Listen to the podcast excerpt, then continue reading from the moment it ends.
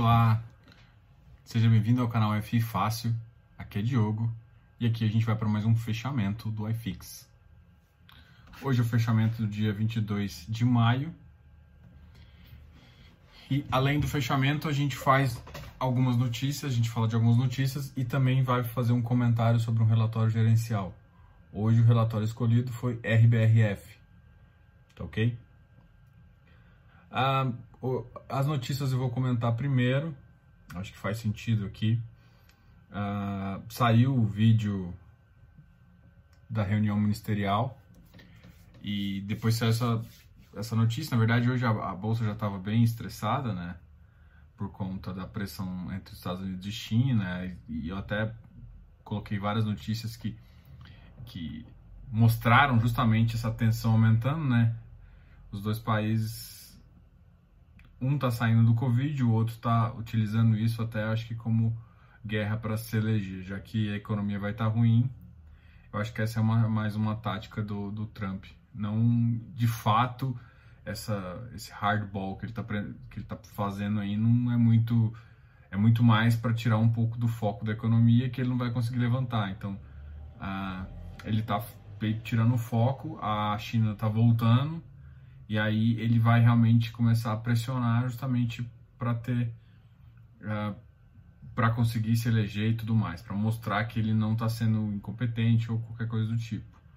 Então, nisso ele tá ele, tá, ele, ele nem chama de Covid, né? Ele chama de é, vírus chinês, justamente em referência, é, já fez várias acusações, então isso está cada vez piorando. Tipo, ele já tinha uma, uma relação bem tênue, né? Eles chegaram a um acordo. A grande questão é que a China está querendo se impor como uma. Um, sim, ela já é um grande player mundial, mas a, China está querendo ser uh, o país, né, o centro do, do, do, país, e os Estados Unidos vê um pouco da sua hegemonia, tanto militar quanto tecnológica, ser um pouco uh, ameaçada. E, e, nisso ele, ele, ele toma algumas reações, principalmente porque quem está na presidência é alguém mais uh, brigão. vou usar outra palavra, vou usar brigão. Então, enfim, é, e assim, uma forma de você parar de olhar para o seu umbigo é você começar a apontar o umbigo dos outros, né? Os Estados Unidos já sabe que já aconteceu muitas guerras justamente para parar de, de resolver escândalo e tudo mais. Se você não conhece a história lá, faz sentido você dar uma olhada. Depois eu, eu mostro alguns canais que é interessante você escutar. Mas enfim, a, a questão política dele é assim. De qualquer forma, a gente está sofrendo. Uh, hoje teve a publicação dessa reunião ministerial, o que, apesar de, do conteúdo ser bem baixo, assim, é, é, é complicado. Uh, a gente tem que ter um certo nível, sei lá, minha preocupação é assim, a gente tem que ter um certo nível de respaldo. Ah, mas a reunião. Uma reunião ministerial não deveria ser divulgada no, no, do fato, não porque eu, eu, não concordo com um monte de coisa que está acontecendo lá, mas pelas, vamos dizer, santidade, mas pela, pela preservação do executivo, tá? Então, ah, tem muita. Se vocês sabem, por exemplo, se a gente fizer uma reuniãozinha de bar, que pareceu. Essa, essa reunião ministerial parece uma reuniãozinha de bar, onde você começa a falar besteira dos outros e isso é divulgado às vezes você exagera, você fala mal, entendeu? Não tô querendo justificar o que ele tá falando, não, nem um pouquinho. Mas é, eu acho que preservar em qualquer, isso seja qualquer, qualquer presidente aí. Eu não gosto disso porque justamente quando você faz isso, é, foi o que o, o, o Moro, na verdade, fez na época que ele divulgou o áudio uh, do Temer, né? É, não foi uma decisão muito pensada, sei lá. Ah, mas não vai investigar, então deixa o pessoal julgar, deixa a população julgar. É, eu entendo que a gente tem uma relação também bem complicada com o nosso Supremo, que na verdade quem, ele é muito mais político do que uh, técnico, né? É um, é um, Supremo por pura indicação e aí vira um, um jabuti em árvore.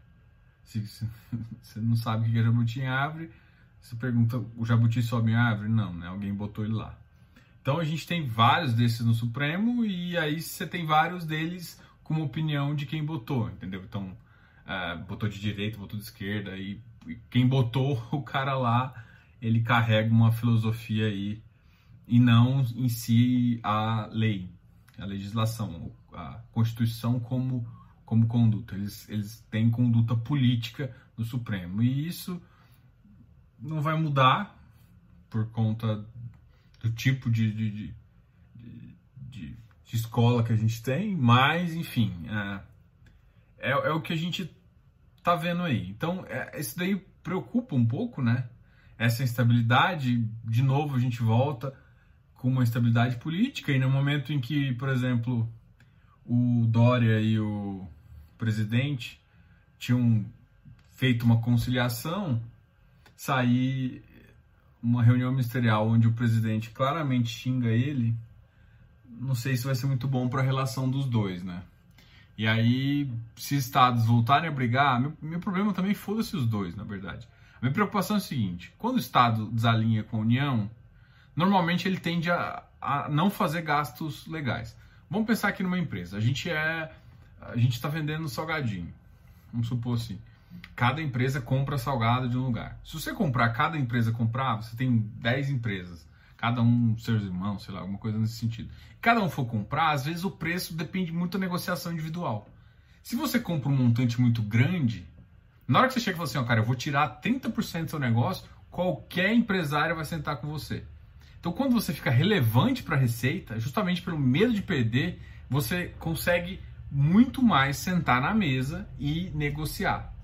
E a gente não consegue fazer isso. Os estados tomam a, a postura de, de, de, principal aí e isso, isso economicamente é ruim. E, e a gente tinha resolvido isso, né? Até tinha falado isso dos, há um, dois dias atrás, que tinham resolvido alguns problemas. Ele, o presidente mudou o discurso, ele saiu do ataque. O que era o que eu tinha falado, que a única ação que ele foi inteligente. Ah, ele tinha saído do ataque e ido para uma, eh, uma postura mais vamos tentar resolver, que eu acho que é uma postura mais de presidente, mais de, de político mesmo. De... E aí, de repente, acontece isso e isso pode jogar gasolina, entendeu? Então, esse é um receio que traz muita muita incoerência aí, tá? Ah, e, e, muita insegurança para o mercado de novo. Pô, eu quero falar de economia, não quero falar disso, mas você simplesmente vai tomar um valor alto de bolsa agora? Bom, independente disso, a bolsa teve um movimento todo. Uh, hoje ela fechou em baixa, né? Mas em compensação, o iFix teve uma alta de 0,48% o que é bem positivo, né? Então, hoje em dia o iFix ele tá meio, como eu comentei já várias vezes, ele tá meio focado ali na, na no fluxo de caixa das dos FIIs, né? O, o que a gente, uh, o que faz sentido. Tá tendo uma pressão muito grande por, por conta uh, da Selic baixa as pessoas a tomarem mais risco, né? Se você começa a conversar ali num bar, hoje em dia a FI virou uma conversa de bar já. É, investimentos e fundos começou a virar conversa de bar. O que antes era restrito ao escritório, quando você estava querendo falar sério. Então, é, além da política, a gente tem a, a, parte de, a parte de finanças aí também sendo conversa de bar, o que é importante para a gente conseguir conversar. Mas, da mesma forma que às vezes não é levado a sério a política, não é levado a sério as finanças e e, e, a pessoa compra não porque ela entendeu, ela porque ela recebeu uma diquinha, porque ela tomou alguma decisão assim, ah, nossa, o dividend yield dele ficou alto, nossa, ele tá pagando tanto, e esquece que yield é consequência, o que vale é o ativo, o yield é consequência, é consequência do resultado de caixa. É isso que todo mundo tem que ter na cabeça, entendeu? Então não adianta você olhar para o resultado, pode ser um resultado não recorrente e você vai tomar isso com verdade. Então as pessoas ainda não entenderam como analisar, né? Esse é um dos papéis que eu estou aqui, né? Como, uh, como educador financeiro, é, e eu faz, faz sentido eu ajudar vocês a passar por isso mais fácil. E aí, nessas, nesse sentido, eu vou começar a falar do RBRF. Mas antes disso, a gente vai fazer o fechamento mesmo, uh, conversando dos ativos que tiveram melhor desempenho e pior desempenho. E a gente vai começar aqui pelo o ativo que está mais negativo para mim foi a bolsa, ou seja, o iFix realmente uh, teve um desempenho bom. O XPlog uh, ficou negativo em 0,90. O Safra voltou a cair um pouco, 95. HGBS 191 e 88, 0,71. Vigir 84 e 15. XPMOL. Primeiro é XPlog, né? Tá? Agora o XPMOL 90 e 50. Uh, Vino 50 e 30 com uma alta, com uma baixa de menos 40, né? Esses aqui foram os que tiveram desempenho mais negativo. Cara, isso aqui não tem nada que chame muita atenção. O XPlog, uh, eu até postei no fórum já. O XPlog vai fazer uma emissão, uma emissão. Deixa eu só confirmar o preço aqui, galera. É FI fácil. É, aproveita eu a falar do, do, do, nosso site, né? ffácil.com, onde eu posto. E aqui tem, eu coloquei o fórum a gente vai falar, a gente está falando do XPlog. Eu abri a discussão aqui e aqui no XPlog está bem claro, vai ter uma emissão no XPlog a 109, só que no, na, na, parte da oferta vai ser uma oferta a 476, ainda tem que ser aprovada, mas vai ter distribuição primária. Então ela vai ficar por volta de 113 e tudo mais. Então é normal, é normal que o XPlog agora é, principalmente se passar isso, que ele começa a fazer uma. Uma o pessoal começa a tirar um pouco de ativo até para poder comprar. Só que tem que lembrar que quando ela for aprovada, for publicado, aí sim você tem o direito de, de, de preferência.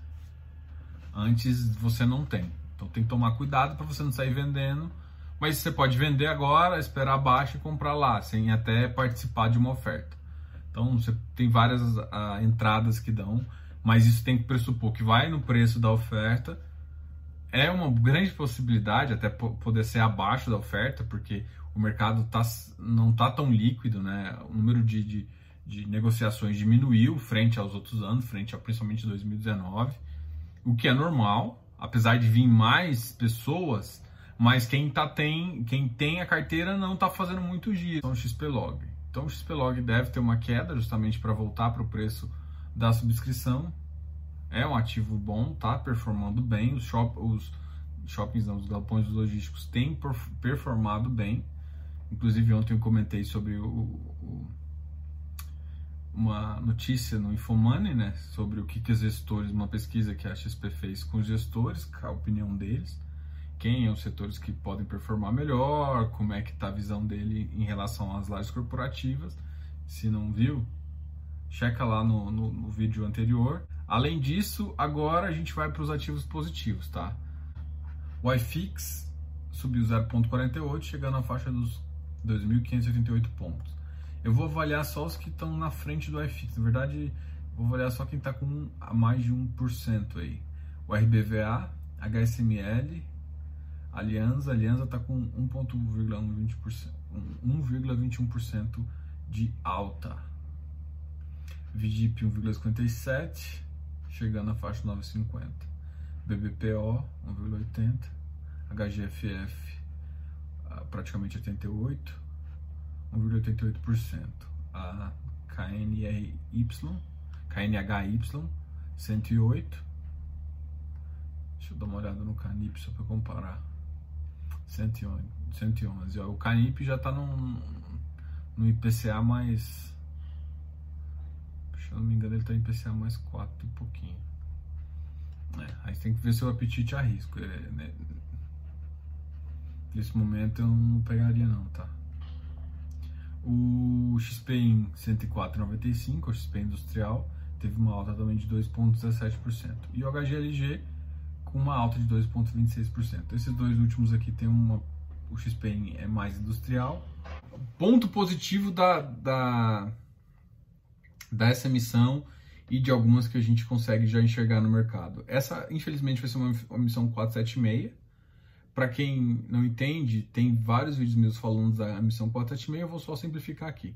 A 476 é de esforços reduzidos, então ela, ele pode oferecer no máximo para 75 pessoas e no máximo 50 pode comprar, não pode sair oferecendo para todo mundo.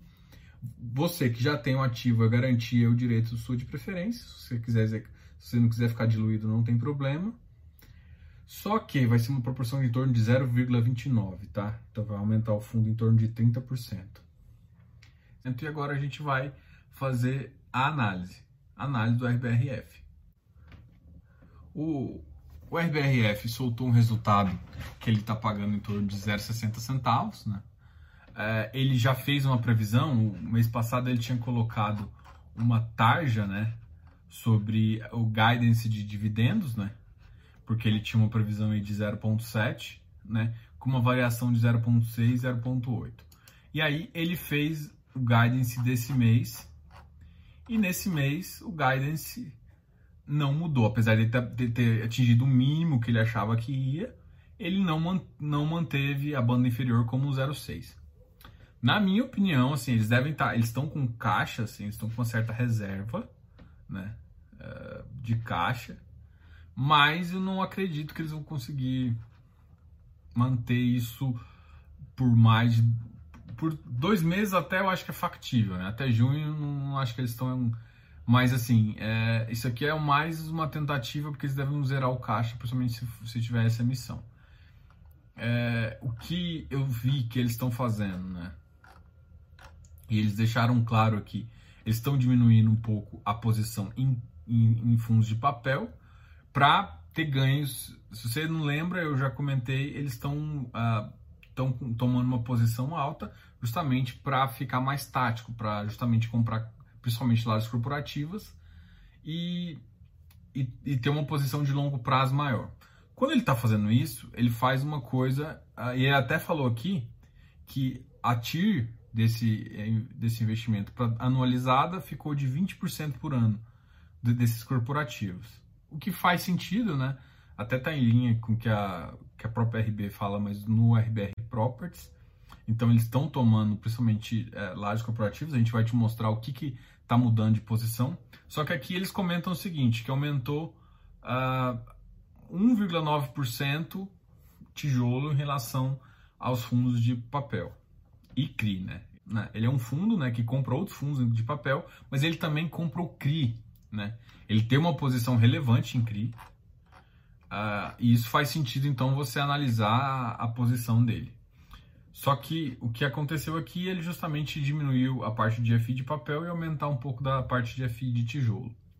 O que, aí, e, pelo que eu entendi, é um movimento que eles querem fazer. Agora, eu não sei até onde eles vão, né? Eles não indicaram aqui nesse relatório qual que é a, a ideia deles, mas essa ideia faz com que, se você está querendo ganhar, fazer esse carrego com lajes corporativas para ter esse ganho, você vai, no longo prazo, perder um pouco de yield. Então, eu não acredito, porque 0,6, ó, o mercado hoje, uh, CDI mais um, tá pagando 0,40, 0,39 ali. Mais ou menos, tá, gente? Eu estou fazendo essa conta aqui de cabeça, mas é mais ou menos essa, essa é a minha ideia. Então, assim, pagar 0,60 é excelente. Mas se você tá. E papel normalmente é o que paga mais, tá? Isso eu já fiz vários estudos, já te mostrei. Qualquer coisa entra lá no site, você vai ver, ffácil.com.br, e você vai entender esse estudo. Então, nesse sentido, muito provavelmente, beleza, vamos, vamos supor que para esses seis meses ele mantém essa taxa de 0,6.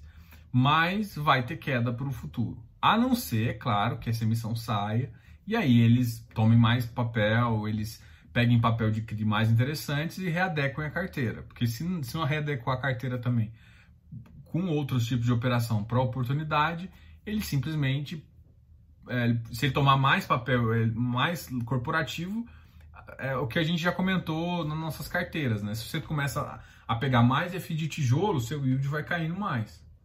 Né? Então, se o seu yield cai, seu, seu rendimento, seu resultado vai cair, menos valor por cotista você vai entregar. Ah, em termos de valor patrimonial, a cota já está sendo negociada a 1,08. Ah, na minha concepção, eu não compraria um FOF, apesar de gostar desse FOF, ele vai fazer uma missão acima. Eu não sou muito fã de comprar.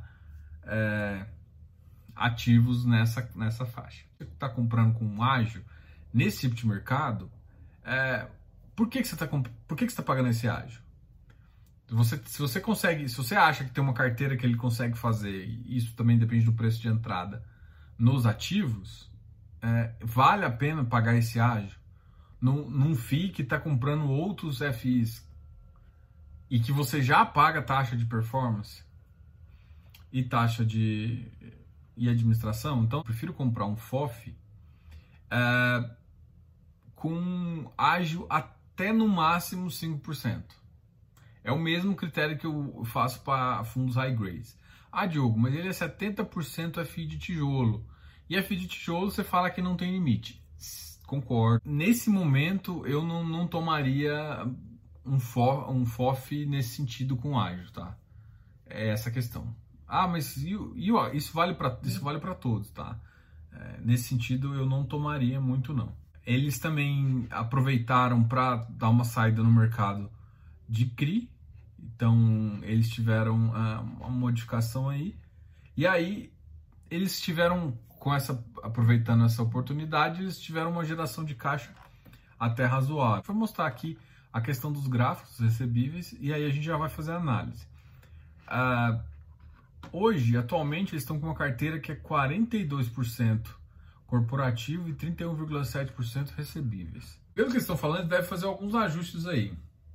Eu tenho medo de renda cair, tá? É um ativo que, por exemplo, vai performar 20%, vamos supor. Vale a pena? Vale. Tá. Mas é uma coisa que a gente vai ter que uh, avaliar aí mais futuramente para ver se não dá uma oportunidade com ágio menor. É essa questão. Aqui que eu, que eu tô querendo te falar? falei, olha, um ativo tá assim, assim, assim, ele tá mudando esse e essa postura, então uma grande postura que, que ele tá fazendo é, é saindo de papel. E aqui agora eu vou te, começar a te mostrar umas coisas. Em termos de resultado que ele está tendo, né? Eu vou postar aqui o gráfico para vocês uh, desse, desse, ano, desse ano, em termos de por que, que está pagando 60 centavos e qual que é o carrego dele de caixa. E beleza, aqui a gente já começa a fazer uma avaliação, que é a avaliação de mudança de carteira. O ativo, o ativo que ele tem mais uh, posição na carteira dele é o FVBI 11 e o BRC 11, tá? E em termos de FI de papel, o que ele mais tem é o BARI 11 e o BTCR 11. E aí, vamos analisar aqui o que, que aconteceu com a carteira de abril para maio. Eu vou, eu fiz um gráfico, um levantamento, né, comparando esses dois meses. Se você olhar, ele diminuiu um pouco a posição no FVBI. Eu vou falar só de algumas coisas mais relevantes. E aumentou a posição em BRCR. Tá? Isso foi com os dois primeiros, ele tomou isso. O ativo que ele mais tomou posição, que ele mais cresceu de abril para maio, então ele tomou uma posição alta nesse mês, foi RCRB, Rio Bravo Renda Corporativa, e FVPQ. Então esses dois ele tomou, sendo que no, no Rio Bravo Renda Corporativa ele aumentou em 38,7% a posição em relação ao mês anterior. Para mim essa posição foi muito relevante, tá? Então é um ativo que aparentemente eles estão de olho. Então se você quiser para você analisar o FOF, você tem que analisar a carteira de que ele está fazendo. E, e, o que, que ele está fazendo, quem que ele está comprando. Então, vamos lá, deixa eu te explicar como que eu estou analisando o FOF. Eu estou vendo o que, que o gestor está falando em termos. Aí eu analiso aquela mini DRE que ele fala. Nessa mini DRE eu consigo ver o resultado. Na mini DRE, o que, que eu vejo na mini DRE? Só te explicar aqui. Na mini DRE, eu vejo duas coisas relevantes: o rendimento, o ganho de capital, o CRI e a liquidez. Então, o que, que ele está ganhando com o CRI?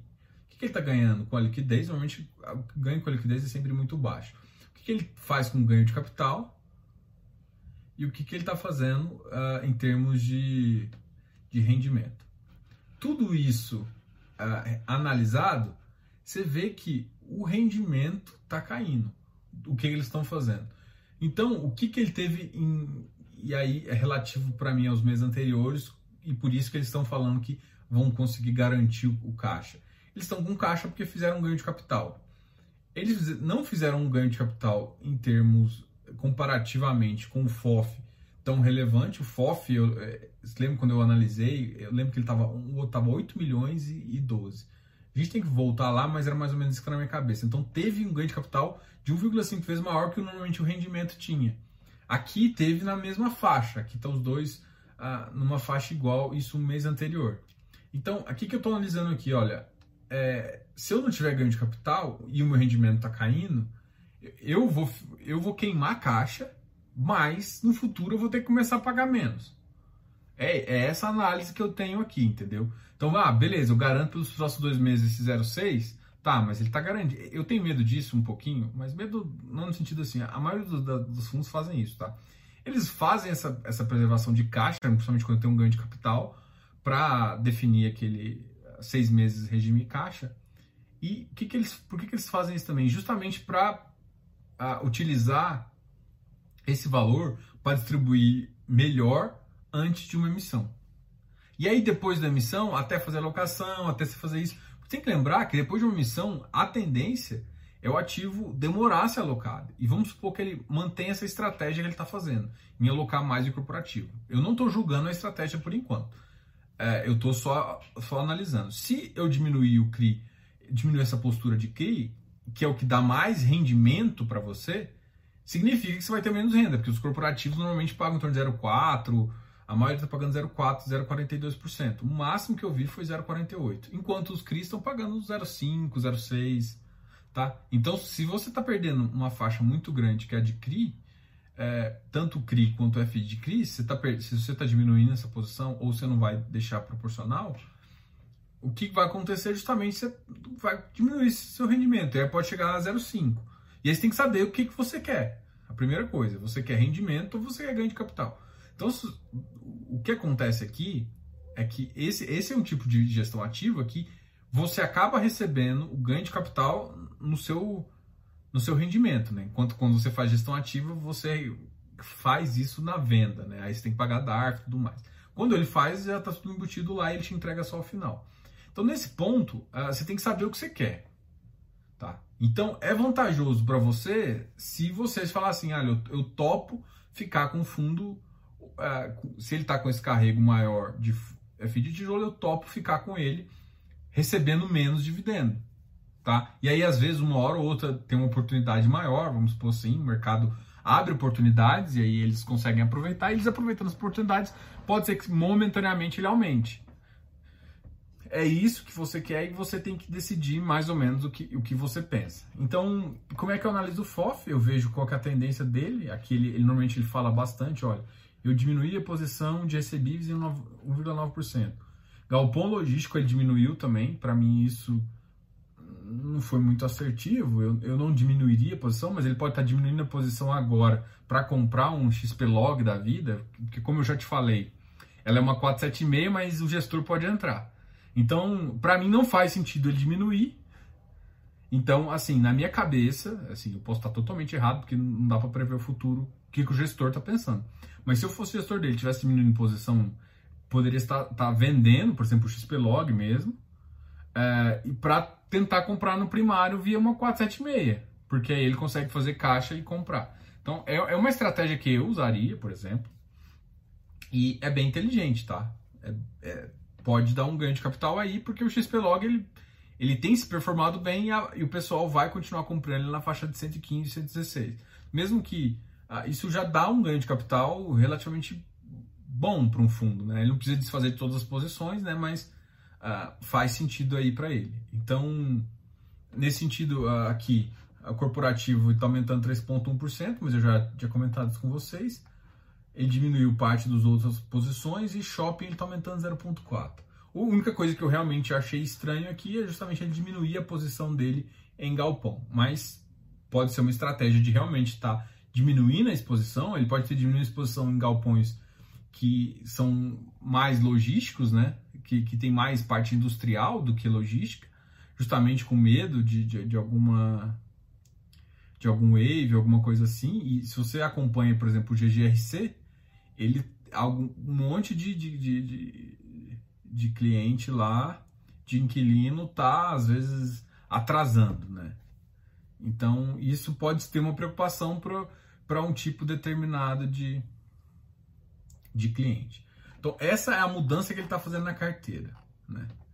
E aí, a gente já avaliou a mini DRE, avaliou o resultado. Eu estou falando aqui para vocês que esse, mesmo esse 06 não, vai, não deve ficar por muito tempo, porque depois daqui dois meses a tendência é cair se ele confirmar essa posição maior em, em fundos, como eles fizeram com os ativos em termos de, como eles fizeram com os ativos em termos de, de, de crescimento, né? Aí, da carteira de abril para de maio, e eu vou postar isso, que ficou bem legal essa análise, teve um crescimento, teve uma queda do FBI, teve um aumento do BCI. E o que eles mais compraram foi o RCRB, eu acho que até já comentei com você. E o que eles mais saíram de posição foi TR, TRNT11 e RBVA. Eles saíram dessa posição em torno de 38%. Pelo, pela conta aqui, ele basicamente saiu de RNT e RBVA, eles saíram dessa posição para entrar na posição no Rio Bravo Renda Corporativa.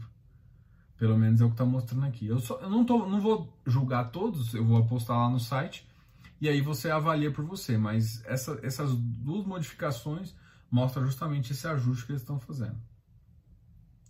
Essa, esse FVPQ ele é de shopping, tá? E agora vai uma mudança que eu também achei bem legal. O que estava acontecendo? O que, que aconteceu? A posição maior dele é o BARI e a segunda maior é o BT, BTC R11, que é um fundo de CRI.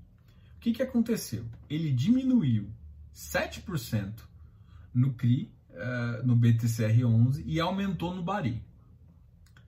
E aí, por que, que eu falo que isso é bem legal, tá?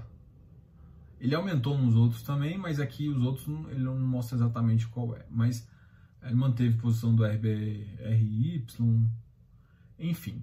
Nesses dois casos aqui, o, o Bari e o BTRC. E eu, eu vou fazer questão de analisar, de mostrar a carteira deles para você, porque é o seguinte: o Bari ele tem um perfil pulverizado. Deixa eu só achar você aqui, achei o Bari, ele tem um perfil pulverizado. Deixa eu só pegar o dado aqui para não falar. Aqui, ó. Pulverizados, ele tem um perfil de 54%. Enquanto o BTRC, ele tem um perfil mais corporativo. Então, o que está acontecendo é a gestão está preferindo tomar risco pulverizado do que risco corporativo. Diogo, eu não entendo muito o que é isso. Bom, uma carteira de, de, de, de CRI pulverizada é basicamente quando você tem.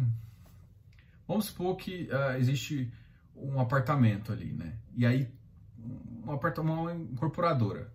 Ela vendeu todos os apartamentos, só que vão pagar esses apartamentos uh, por mês. E ela não quer ficar com isso, ela faz uma securitização. Então, o recebíveis desse mês, dos meses, é justamente a, é, é uma das garantias, né? O lastro, é da, é os recebíveis que ela vai ter vai utilizar para pagar a operação. Então, o que eu estou querendo falar? Então, o risco não está com a, a, empresa que foi cedente, né? Às vezes ela entra com, com participação, mas isso é outra coisa. Enfim, o, o risco passa a ser das pessoas e o lastro passa a ser o apartamento. Ficou claro isso?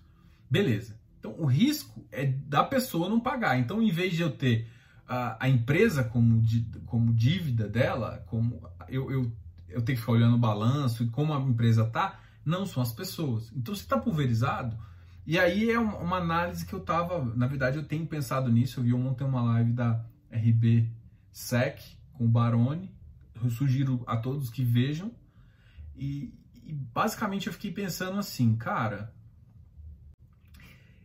na minha cabeça, o, o CRI corporativo, ele, ele funciona mais ou menos como um monoativo. Ou seja, se, se tem um CRI corporativo de um shopping que perdeu receita porque tá merda, você se ferrou. Então você tem que. Um, eles têm que dar um jeito de pagar você. E, e isso é bem complicado. Enquanto em relação a um CRI pulverizado, vamos supor, tem 200 pessoas lá, esse CRI é de 200 pessoas. Quantas pessoas realmente vão deixar de pagar? É suficiente para não pagar a PMT? Então, uh, normalmente o que acontece é que mesmo uh, isso eu tenho acompanhado o mercado de crédito, e isso eu estou falando. Eu não estou falando com base no comercial, eu tenho olhado o, a parte de loteamento e a parte de, de, de multipropriedade. Então, o comercial eu estou usando como exemplo, mas não é exatamente o dado. Mas vamos supor que perda só 20%, só perca 20%. 20%. Você, como você tem um laço, uma LTV muito alta, vai o recebível vai estar ainda acima da, da PMT que, o, que o CRI tem que pagar. E assim, apesar de ter perdido recebíveis, ele não não teve teve que dar, por exemplo, o cara não teve não perdeu toda a renda igual shopping. Entendeu? Então, é, o que está mudando na minha cabeça, o perfil é que vai ter mais apetite para pulverizado. Qual que é o problema do pulverizado? É justamente a execução da garantia. E isso, por isso que eu estou falando para vocês verem a live lá, que eles estavam comentando sobre isso. Mas assim, na minha concepção, isso não foi falado lá em si, mas é o que eu analisei, tá? E, e pelo que eu conheço desse mercado de crédito, o que está na minha cabeça é que faz mais sentido você tá com CRI pulverizado agora, independente, eu não estou falando se é, se é múltipla prioridade, eu estou botando tudo isso num, numa tacada só. E depois tem que separar para entender qual é melhor, de melhor qualidade, tá? Mas numa tacada só, como ele, o risco está na pessoa, no geral, uh, se, um, se for, por exemplo, um prédio de alto padrão e for pessoa de alto padrão, o risco é muito menor. E assim, muito menos pessoas vão deixar de pagar. E isso você consegue até enxergar. Então é, é uma tendência que pode ser que o mercado tá fazendo isso, ou ele está achando realmente que o que o que, mas eu estou falando que ele saiu de um ativo que era, que era mais corporativo para um ativo que era mais pulverizado. Na minha cabeça faz sentido, tá? Na minha cabeça faz sentido. Porque eu gosto de. Eu, eu tenho posições. As minhas posições maiores são em pulverizado. É, eu, eu justamente acho, essa, acho uma vantagem é, just, ter essa, essa, essa, essa dívida entre vários mini players, que são as pessoas mesmo. Porque, é, ah, beleza, vai ser afetado, mas vamos, vamos supor que seja afetado 30% da renda. Então, se eu jogo isso para as pessoas, 30% vai ser afetado fudido. Mas 70% paga mais PMT, às vezes 60% paga mais PMT, às vezes 50% ainda. E se eu ainda mantive, mesmo caindo um pouquinho, ainda está tranquilo. Enquanto um corporativo, se eu, por exemplo, um segmento de hotel, que tem muito CRI de hotel, e, e, e, e shopping, cara, fudeu, meu irmão. Por exemplo, tem uns de, de galpão logístico. Os galpões logísticos não pararam, né? E, a, a, ou tanto industrial quanto o, o para e-commerce, o, o, o para mexer, não pararam. É, então, isso eles podem ter problemas financeiramente por, por conta de alguma outra questão, mas no geral não tem tanto risco de, de travar a receita. Mas os outros têm. Então, no CRI corporativo, você fica, que o pessoal até chama de CRI Bentre aí, é, fica muito bitolado num, numa, num, como se fosse para mim, na minha cabeça eu comparo ele com monoativo. Então, se o setor em si ficar ruim, puf, fudeu. Pulverizado, Vamos, vamos pegar uma loja de varejo, vamos supor que você tenha ah, um CRI de uma CA da vida. A CA perdeu a renda toda, você ferrou. Como é que ele vai pagar? Ele vai ter que ficar gastando caixa, tentar pegar empréstimo pagar, e vai ter que fazer um monte de jogada para tentar te pagar, e vai pedir um monte de coisa.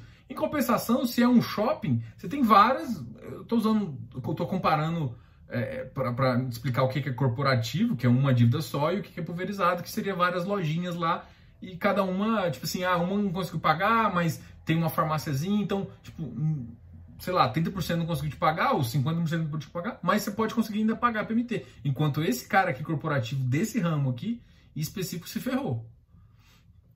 Só uma análise de crédito aí, eu tô, tô viajando, mas é, eu achei bem interessante essa mudança de perfil da, da RBR nessa carteira de papel deles. E eu também já comentei dos, dos de tijolo também, aumentando a posição no RB VA.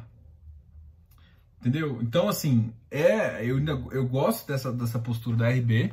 Eu acho bem interessante aí. Eu tenho, eu tenho, eu não tomaria agora a é, posição, né? Sim. Vale aí a análise da carteira que eu fiz para vocês e qualquer dúvida vocês conversam comigo aí. Esse aqui vídeo ficou bem grande aí, eu acabei me empolgando principalmente na parte de crédito. Eu tenho feito vários estudos aí. É, é, é não passou o pior da crise, né? na verdade, eu sempre comento em relação, principalmente a. Vamos supor que mesmo que as lojas voltem, né? não significa que a receita voltar, então as, as, as empresas ainda podem ter problemas de caixa, entendeu? Então não significa que, mesmo que ela tenha uma receita, se a receita não, não vai voltar 100%, porque as pessoas não estão saindo na rua, não estão comprando, por exemplo, como bares e tudo não está aberto ainda, então tem lojas que estão com uma receita bem reduzida ou quase nula. Então, assim, mesmo voltando, vai demorar a pegar aquele gás. E nisso, as contas estão vindo, né? A PMT tá ali tendo que pagar. E aí, uh, e dos comentários sobre a live de ontem também que eu achei legal é justamente eles falarem que, tipo, os investidores estão com uma certa empatia, né? Eles o cara fala assim, eu não quero pagar, mas ele fala assim, ó, tudo você não pode pagar, até por questões, eles citaram lá questões, porque muitos têm rating, aí se você não deixa de pagar, você perde o rating, e aí fica muito pior para bagaça toda. E aí, por exemplo, se perde um rating, um CRI de um fundo que tem que ter rating X%, ele pode ter que vender e aí vira uma bagunça no secundário, aí sim pode fuder com tudo. Mas, uh, enfim, e é esse é um dos medos meus que eu tenho de, de, de risco de crédito. Os CRIs com um lastro melhor começam a ficar mais, dificulta a operação, porque está todo mundo querendo um spread muito alto, o que fica inviável para quem está tomando crédito. Então, a preocupação minha não é simplesmente. Eu não estou falando que isso vai acontecer, estou falando que é uma série de cadeias que, que você tem que analisar para ver. E se está chegando perto, você tem que pensar: vale a pena diminuir a posição? Não vale? Esse CRI uh, vale a pena? Porque assim, vai ter CRI corporativo que vai ser muito top, e vai ter CRI pulverizado que vai ser muito top. Vai ter CRI corporativo bosta e CRI pulverizado bosta. Então você tem que saber realmente olhar e entender qual que é o mercado que ele está. E, sim tomar uma posição positiva ou não, entendeu? É, vai ter uma live também com, com o pessoal é, da Convest, que é uma service, a gente precisa entender mais de crédito. Tem uma outra, uma outra live também que a gente vai fazer, que é a seguinte, é com o pessoal do Papo de Imobiliário. A gente vai falar um pouco de CRI e a gente vai fazer uma análise de, de crédito. Justamente, gente, eu vou falar um pouco de CRI, eles vão falar da parte legal, né, de garantias. Pessoal, lembra-se de se inscrever aqui no canal, de ativar os sininhos, fazer comentário. Gente, me dá opinião sobre esse vídeo, o que vocês acharam da análise. Essa análise vai estar no site, tá? E assim que a gente conversar, eu espero vocês. Uh, bom final de semana. Até mais, Diogo, canal F Fácil.